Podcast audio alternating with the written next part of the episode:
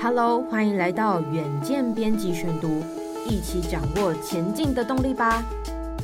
各位听众朋友，大家好，欢迎收听本周的编辑选读。今天要为大家选读的文章是：那些日行一万步以上的人，后来都怎么了呢？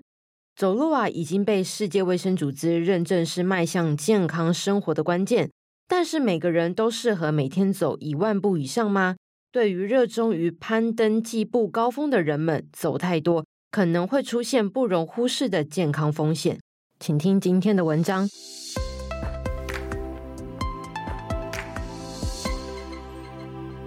最新医学研究显示，不同年龄层的人呢，移走的步数也大不相同。日行一万步是一种常见的健康活动，鼓励人们每天步行一定的步数来保持健康。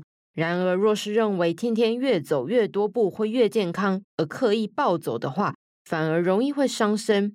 那么有几个例子哦，其中一个就是五十二岁的张先生，他笃信日行一万步，医生远离我。他经常在脸书上张贴万步图与脸友分享，后来拼着一天走三万步。结果导致膝关节积水、半月板撕裂，必须去拜访本来想要远离的医生。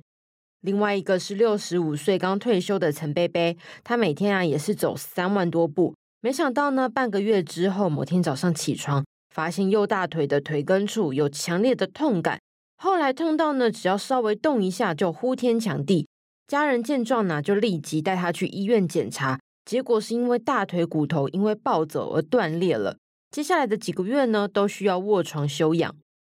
那么这两个案例啊，他们走路的原意呢，原本都是想要锻炼身体，怎么走到后来却适得其反呢？原因就是没有考虑到自己的身体状况，过度运动。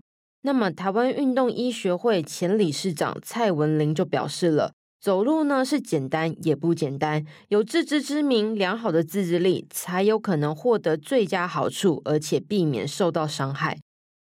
那么，根据相关医学研究显示，日行一万步的健康说已经受到挑战。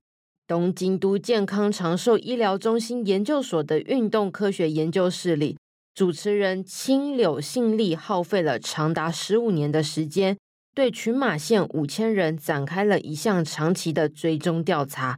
他调查发现呢，一天走一万步，不仅不会带来身体上的益处，反而可能会导致寿命缩短。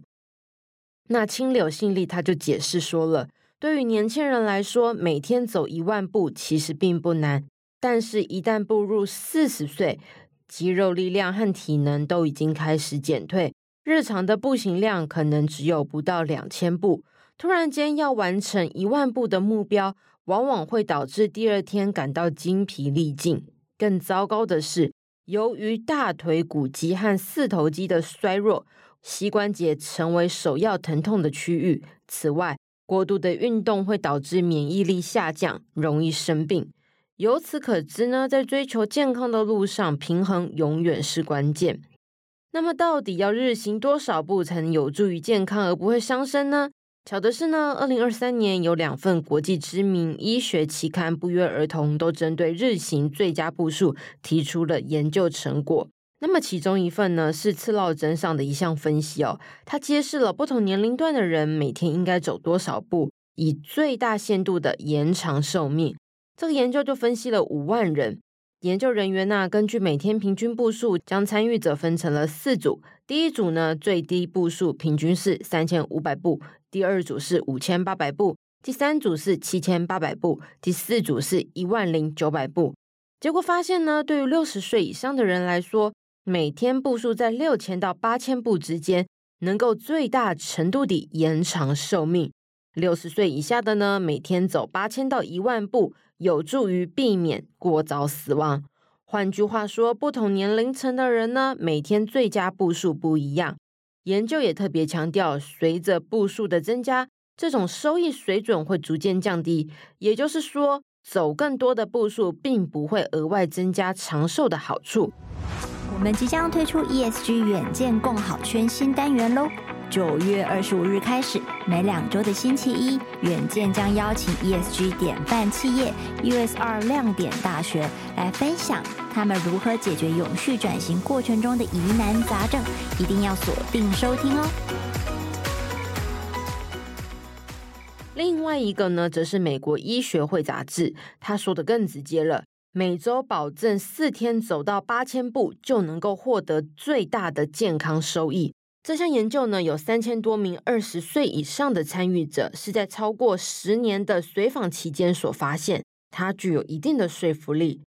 世界卫生组织呢，已然认定走路是世界上最好的运动，但是研究也表明，不要盲目追求步数，同时要注意正确的走路姿势。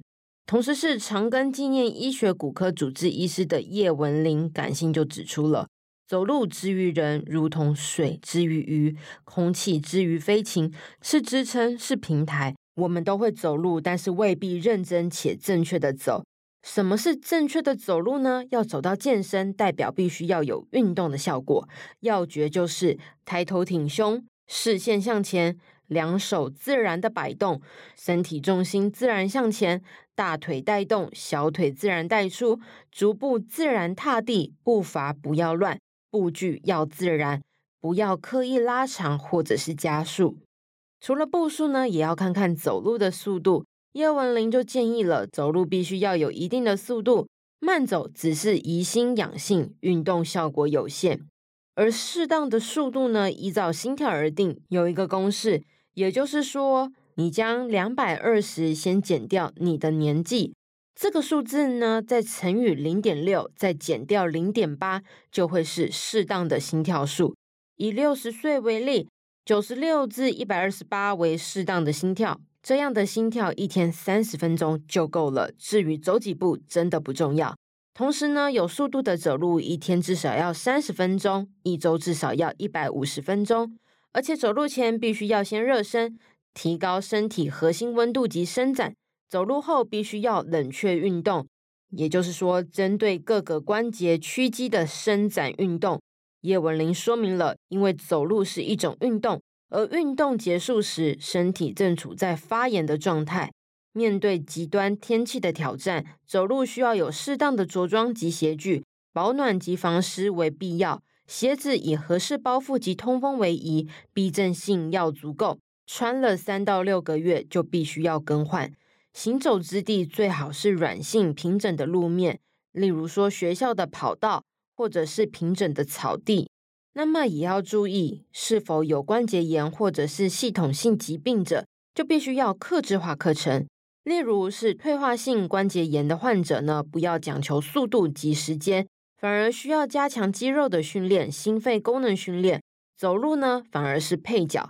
另外呢，血糖异常者也要注意监测及预防的措施，以免遇上健康风险。叶文玲提醒了，这类人多半是已经有潜在疾病或伤害者而不自知，如韧带、软骨、半月板伤害等，或是具有退化性关节炎的基因者。最后一类约占台湾总人口三十到四十 percent。就个人而言，定期适量的运动很有必要。但是绝对不是盲目的去追求万步运动，步行应该要量力而为。以上就是今天的编辑选读。如果你喜欢远见 Air，欢迎赞助或是留言给我们。如果想了解更多细节，欢迎参考资讯栏的链接。最后，请每周锁定远见 Air，帮我们刷五星评价，让更多人知道我们在这里陪你轻松聊财经、产业、国际大小事。下次再见，拜拜。